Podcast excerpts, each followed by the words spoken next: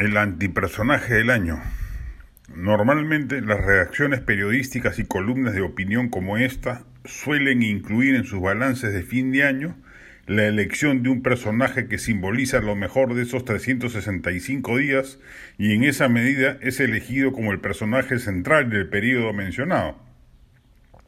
Es muy difícil hacerlo en esta oportunidad lo normal hubiese sido que, estrenado un nuevo gobierno a mitad de año, el personaje de Marras hubiese sido el elegido presidente de la República, Pedro Castillo. Pero es tal la cantidad de entuertos, gazapos, estropicios y cuchipandas que este personaje ha desplegado desde el poder que su elección más bien es negativa.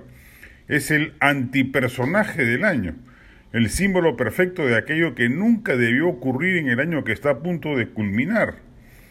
Ya sabíamos que era un personaje precario, poco preparado, sin experiencia administrativa alguna, cargado de prejuicios ideológicos radicales, la peor combinación de todas las habidas y por haber.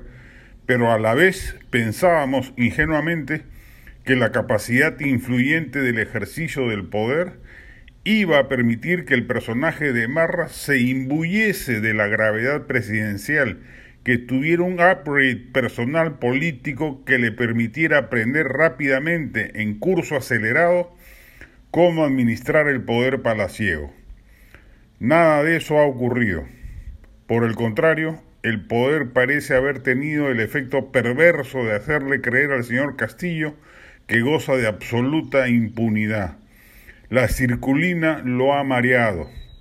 Así, cree que sucesos como los de Zarratea son normales y por eso no da siquiera explicaciones a la opinión pública de los estropicios que allí se han perpetrado. Por cierto, no solo en Breña, también en Palacio, como ha sido revelado periodísticamente.